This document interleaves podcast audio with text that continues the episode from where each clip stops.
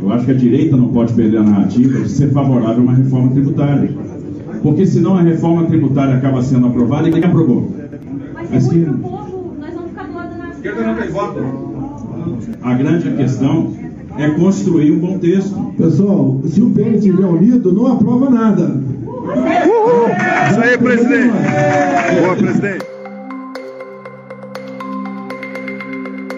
Esse desentendimento entre o governador de São Paulo, Tarcísio de Freitas, e o ex-presidente Jair Bolsonaro ocorreu um pouco antes da votação da reforma tributária.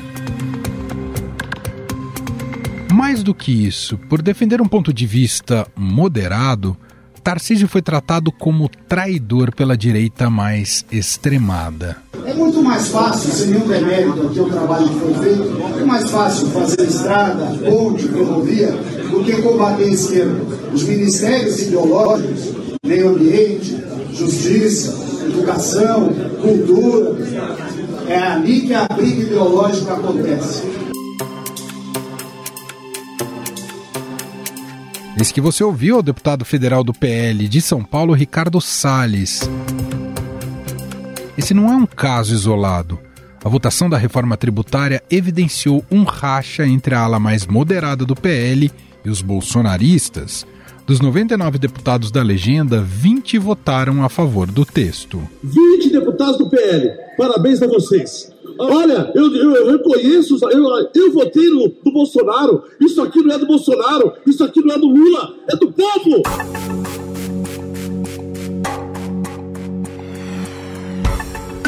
Essa briga não ficou restrita à reunião do PL, ela se estendeu para o grupo de WhatsApp do partido. Estadão teve acesso às mensagens em que os bolsonaristas atacaram deputados que divergiram das posições do ex-presidente. A avaliação do PL é que o clima entre essas duas alas pode esquentar a ponto dos bolsonaristas romperem com o comando da sigla. Aliás, alguns desses deputados já têm criticado o presidente do PL, Valdemar Costa Neto, publicamente, assim como já fez o próprio Bolsonaro. Valdemar da Costa Neto já foi condenado no mensalão, está citado, citado não, tá bastante avançado as citações dele no tocante à Lava Jato. Não haverá, da minha parte, qualquer negociação com um presidente de partido, seja quem for, visando cargos no futuro. Isso não existe.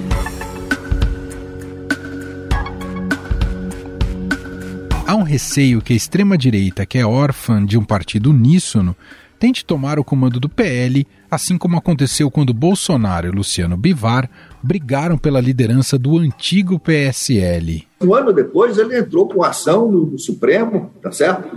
Pedindo no, no, no, Superior Tribunal Eleitoral, pedindo realmente que ele tivesse o controle do partido. Isso aconteceu realmente, né? Mas os bolsonaristas não enfrentam a resistência apenas dentro do seu partido. Aliados históricos começam a criticar o extremismo de alguns parlamentares. O presidente do Republicanos, que é o partido do Tarcísio de Freitas, o Marcos Pereira, subiu o tom das críticas contra o bolsonarismo. Deputado federal por São Paulo, o parlamentar classificou Bolsonaro como um líder de extrema direita e disse que ele está isolado. Apontou que o ex-presidente está isolado e afirmou que Lula só ganhou as eleições por causa de, do comportamento de Bolsonaro na eleição. As declarações foram numa entrevista ao jornal o Globo. O presidente do Republicanos acrescentou ainda que a sociedade brasileira não é de direita nem de esquerda, é de centro, é equilibrada e que o brasileiro é um povo pacificador. Palavras do presidente do Republicanos, Marcos Pereira. Ele tem razão no seu diagnóstico, a direita teria condições de se descolar da liderança e da força eleitoral de Bolsonaro? O editorial do Estadão dessa segunda-feira diz que ter uma direita mais pacifista não é uma utopia. O texto defende ainda que a direita irracional e selvagem vinculada a Bolsonaro é incapaz de entender as necessidades do país em nome de uma oposição virulenta. O processo da reforma tributária seria um bom exemplo de convergência sobre políticas públicas que visam o desenvolvimento do país a despeito das diferenças político-partidárias. Está aprovado em primeiro turno a reforma tributária do povo brasileiro. O movimento do governador Tarcísio de Freitas mostra que há um novo caminho para a direita sem o Bolsonaro? No Congresso, o PL vai equalizar uma oposição sem o bolsonarismo? Para falar sobre esses assuntos, nós convidamos aqui o professor de filosofia da FAAP e coordenador do Núcleo de Filosofia Política do Laboratório de Política, Comportamento e Mídia da PUC São Paulo, Luiz Bueno.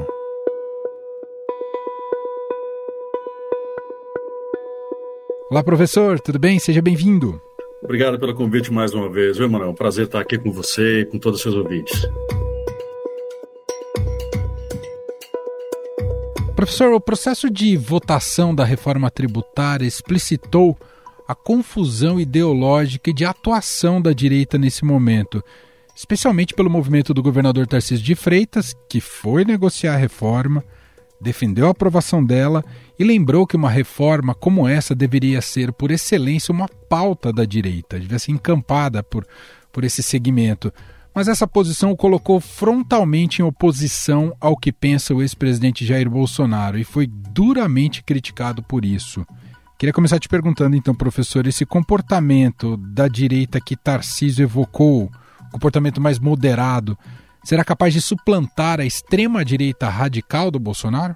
Bom, Manuel, como nós estamos ainda no começo desse novo período, né, com, com o Bolsonaro não apenas fora da presidência, mas também fora das próximas eleições, nós vamos ter que observar como que a direita, especialmente o PL, né, como é que ele vai lidar com essa situação de estar fora do poder. Então me parece que um pouco essa equação aí de como a direita se comporta passa um pouco pelo comportamento do PL e passa um pouco também, obviamente, por, pelo comportamento desse grupo mais radical que não representa a maioria dos deputados do PL. Então, como você viu aí, a, a manifestação foi do grupo mais radical de apoiadores né, do ex-presidente, que criticaram essa votação, que na verdade não é nem a primeira, se nós pensarmos lá atrás, né, no arcabouço, na votação do arcabouço fiscal, esse comportamento já vem acontecendo de não haver uma unanimidade nem no PL, quanto menos na direita. Então, como que vai ser esse uh, uh, o desenrolar dessa, desse comportamento, a gente vai ter que observar, porque tem várias coisas que estão em jogo aí. Se eu pudesse destacar uma que é como é que esses deputados vão lidar daqui para frente com o fato de o partido deles e a vertente política deles não estar ocupando o executivo? Então, eles dependem bastante da liderança do Lira na distribuição de verbas e das negociações que o Lira fizer com o executivo para a distribuição de cargos. Então, quanto que esses deputados estarão dispostos a apoiar uma pauta mais radical ideologicamente falando e, eventualmente, ficarem fora de uma distribuição de cargos e de distribuição das verbas, das emendas, que é o grande jogo político que o Lira sabe fazer muito bem, tem mostrado uma habilidade enorme fazer isso, né, em defender esse patrimonialismo. Então, me parece que o que está sinalizando é que talvez a ideologia radical não seja suficiente para manter a fidelidade desses deputados. No caso específico do PL, a natureza fisiológica acaba tendo mais força, é isso, professor? É, então, eu, eu, assim, a leitura que eu faço, ela passa por aí inevitavelmente. Uma coisa que, né, você lembra em outras conversas anteriores, do ano passado, a gente já falava isso, né? Porque, assim, uh, não, não apenas o PL, mas o Centrão, como, assim, de maneira geral, o comportamento histórico dele, apesar que Centrão é um nome que se aplica a grupos diferentes, comportamentos diferentes desde a redemocratização, desde a época do Fernando Henrique, mas, no geral, se tem uma coisa que se mantém, é esta essa forma patrimonialista, essa forma de corporativismo, de um interesse, portanto, na distribuição e na administração das verbas, né? muito mais do que propriamente um, um aspecto ideológico. Quando a gente fala de pragmatismo, nesse grupo, nós estamos falando muito mais disso do que de outros comportamentos como a gente vê em outros países, onde o pragmatismo tem um, ele é também uma forma de se governar, né? mas no caso aqui do legislativo nosso, e o Centrão e o PL dentro do Centrão é a expressão desse pragmatismo voltado especialmente para a administração do patrimônio ou seja, dos recursos materiais e financeiros da União. Né? Então, parece que essa, essa é uma marca que é inevitável, não só no PL, mas no Centrão de maneira geral. Quero te ouvir mais, professor, sobre o movimento do Tarcísio de Freitas, que foi muito significativo do ponto de vista político, uh, e saber, se, na sua visão, se ele foi bem ou mal sucedido, porque, claro, ele passa um recado importante à sociedade, como político tenta nacionalizou a sua imagem, né? Teve uma foto simbólica ali do lado do ministro da Fazenda Fernando Haddad. Foi muito criticado por isso e muita gente aponta que também pode ser um risco eleitoral criar cisões com seu padrinho político, né? No caso, o ex-presidente Jair Bolsonaro. Muita gente lembrou até do, do caso João Dória com Alckmin. Como é que o senhor viu esse movimento do Tarcísio? Então, esse é, esse é um momento bastante interessante, que é, que é outro aspecto né, político brasileiro que a gente vai ter que observar muito daqui para frente. Eu entendo que o governador Tarcísio ele está, vamos dizer assim, andando num fio de navalha, né? Porque, por um lado, tem que manter as suas raízes, e isso depende de um certo diálogo com o ex-presidente Bolsonaro, ou seja, ele não ele tem que agir de tal maneira que ele não perca aquele conjunto de eleitores que o levaram, né, uma parcela importante que o levaram ao poder, né, que, que o que ajudaram a elegê-lo, né, e que representam como vocais que são, né, de repente, uma manifestação muito positiva ou, agora, de repente, muito negativa. Então, um aspecto é esse. Por outro lado, tem a questão do, do Tarcísio também precisa ampliar a sua base eleitoral, atraindo para si aquilo que nós chamamos de o eleitor mais moderado, aquele que votava no Centrão, aquele que votava no PSDB, e né, nesse PSDB mais recente, que foi se tornando mais um, não, um centro-direita do que um centro-esquerdo do início da história dele. Então, esse é um outro eleitorado que em São Paulo votou, pelo menos as pesquisas nos apontam dessa maneira, votou no Tarcísio. Então, ele também tem que dialogar com o seu comportamento com essa parcela do eleitorado, porque se ele tem aspirações de se reeleger em São Paulo, ou, se for o caso, dele sair para uma, algo, não, um, um, um, objetivo mais amplo, que seria a candidatura à presidência, ele precisa contar com esse eleitorado mais moderado e que tem, por exemplo, no empresariado, na classe média, é, tem, um, tem uma visão dessa, por exemplo, da reforma tributária como sendo algo super importante. Então ele precisa dialogar também com esse eleitorado e manter um vínculo com ele. Aí já tem um equilíbrio bastante difícil. Né? Como, ele, como ele consegue dialogar, e essa experiência agora mostrou bem isso. Mas tem uma terceira faceta nessa, nessa situação, que é como fica o apoio do Legislativo paulista ao Executivo paulista.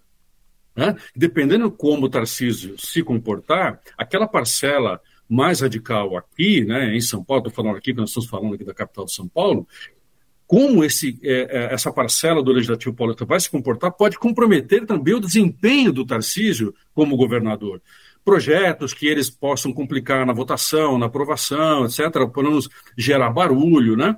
Então ele tem três frentes aí com que ele precisa lidar, que é um equilíbrio bastante difícil. Eu tenho a impressão que ele faz um movimento de tentar ampliar mais do que perder. Então, é uma aposta que ele está fazendo. Professor, o ex-presidente Jair Bolsonaro tende a ficar agora de fato como um outsider, ainda que ele tenha vinculação política com o PL, mas está inelegível. Né, e, e, já criou cisões ali dentro do PL, tende a ficar de fato o que ele sempre evocou como um comportamento fora da política? Pois é. Vamos pensar assim: essa foi a narrativa que o levou a ser eleito né, presidente da República.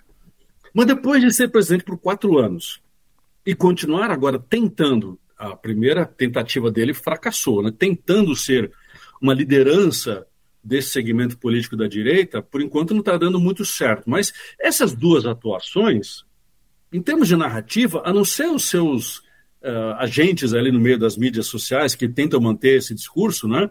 ela não consegue mais se sustentar né, como alguém que está fora da política. Ele pode se dizer crítico a agora um certo grupo que está no poder ah, o grupo que apoia a esquerda, que se vendeu à esquerda, os traidores, não é? Mas, assim, ele talvez tenha que adotar uma narrativa muito mais de crítica a uma determinada forma de poder do que, ou em vez né, da crítica de que alguém que estaria fora do sistema e fazendo uma crítica né, ao sistema como um todo. Né? Ele, ele já não tem mais essa possibilidade de puxar nessa narrativa.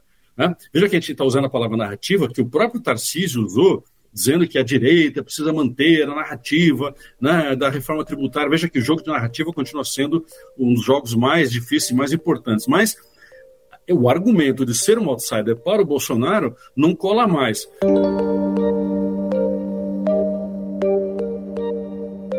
Em termos de agenda, como essa direita pode encontrar essa modulação, né? Isso que a gente conversou agora da, do Tarcísio chamando os demais para dizer que a reforma tributária é uma pauta, deveria ser uma pauta de conservadores, né, que uhum. não faz, faz sentido nenhum, ser um contrassenso não defender uma reforma tributária. Como, é. como isso encontrar eco na sociedade, modular esse discurso e não voltar para a guerra cultural que o, que o Bolsonaro tentou implementar?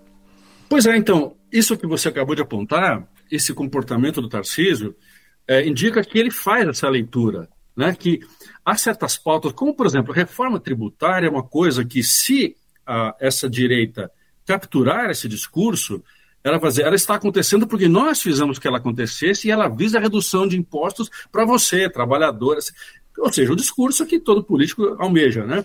Mas a questão é que, do jeito que o Bolsonaro fez, ele, eu concordo com o argumento do Tarcísio, né? ele fez com que a direita perdesse esse jogo, né, essa disputa pela narrativa. Agora, quem ficou. É uma coisa que já vem sendo discutida faz tempo, mas ela é aprovada na gestão do Lula. É claro que o Lula vai tentar capturar esse para o lado dele, afinal de contas, né, tem algumas coisas que eles estão empenhando, se empenhando em fazer. Então, né, ele vai tentar também capturar que ele está fazendo isso em nome do povo.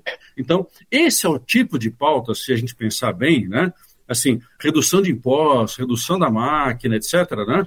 São coisas que Tarcísio vai ter que fazer, que a direita, no legislativo, vai ter que fazer. Né? Então, aquelas pautas mais tradicionais da, da, da direita liberal, se essa direita que está no legislativo e que está no poder em São Paulo e mais alguns lugares, se ela não conseguir capturar essa narrativa, ela vai tomar de lavada, né? Porque se tem uma coisa que a, que a esquerda soube fazer é criar né, e capturar narrativas desses últimos anos. Ela sabe fazer isso muito bem, né?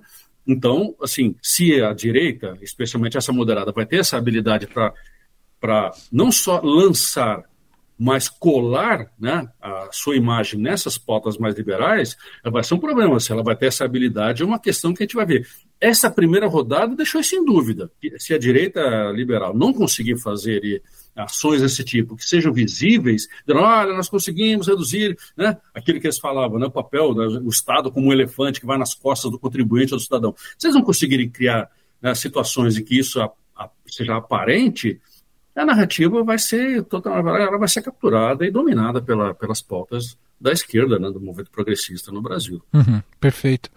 O senhor acredita que esse, esse movimento de antagonismos que a gente que ficou muito forte na, na última eleição, uh, isso tende a, a arrefecer. A, a, polarização sempre existe no jogo político, mas ela tende agora com Bolsonaro inelegível e essa busca de qual será o player da direita, tende a ter uma nova dinâmica de interação. Muita gente, inclusive, falava que o Lula precisa do Bolsonaro, inclusive, para se projetar.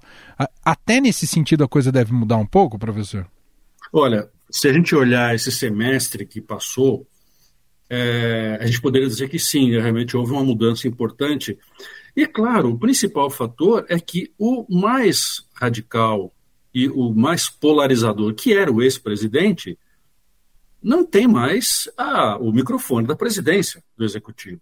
Então, as falas dele têm um impacto muito menor hoje em dia.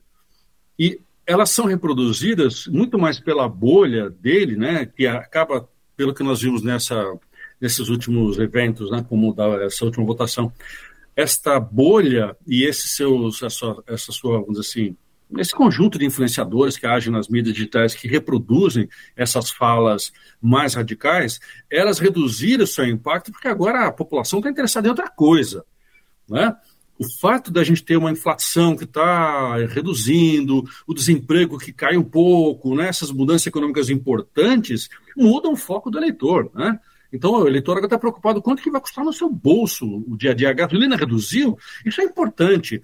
A reforma tributária vai diminuir imposto ou vai aumentar imposto? É nisso que ele está preocupado. Então, a pauta ideológica, como ela não tem uma voz tão importante quanto a de um presidente da República, ela tende a se arrefecer na sociedade, ela vai não desaparecer, você disse muito bem, ela está aí, e a polarização mais extremada, ela continua firme e forte, não só na política, mas a gente vê que essa polarização, e ela tem efeitos na sociedade, que extrapolam a política, né?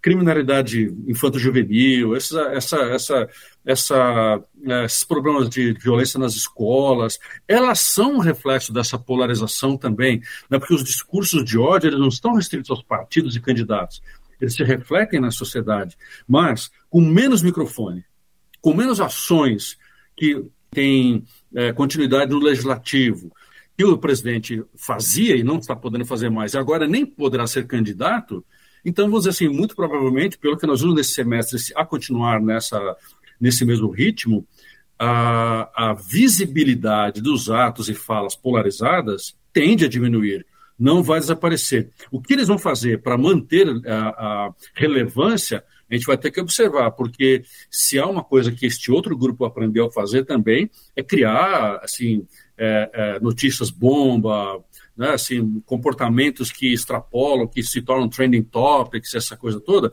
eles souberam fazer, e as fake news, e os negacionismos, eles são, muito, são ferramentas muito úteis que continuam tendo apelo. Então, se eles vão utilizar esse tipo de coisa ainda nos próximos meses, próximos semestres, a gente vai ter que ver. De qualquer modo, para a política é bom essa redução da tensão emocional e que ela vá para um campo mais da trivialidade, não é, professor? Ah, com certeza, eu concordo plenamente com essa sua fala, viu, Manuel? Porque, assim, uh, é isso que eu estava dizendo, né? O problema da polarização, do jeito que ela vinha sendo feita, e os extremismos, né? É que eles não se, não se, não se circunscreviam à atuação política, né? O problema é que elas, ela transborda para a sociedade. Né? E aí essas coisas que a gente estava citando, comportamentos violentos que iam aparecendo, festas em que as pessoas estavam dando tiro umas nas outras por conta de você é do partido A ou você é do partido B, né? Quanto vocês, jornalistas, tiveram que noticiar coisas tão infelizes quanto essas, né?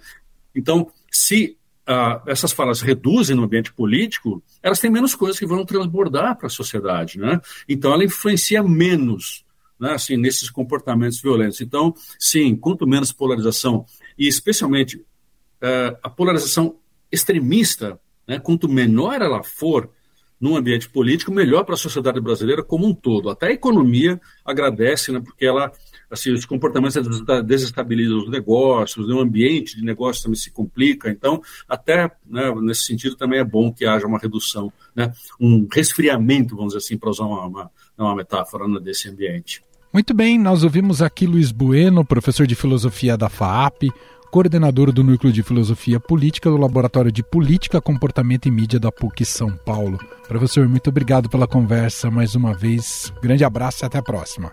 Um grande abraço, Manuel, para você e para todos os ouvintes. Estadão Notícias.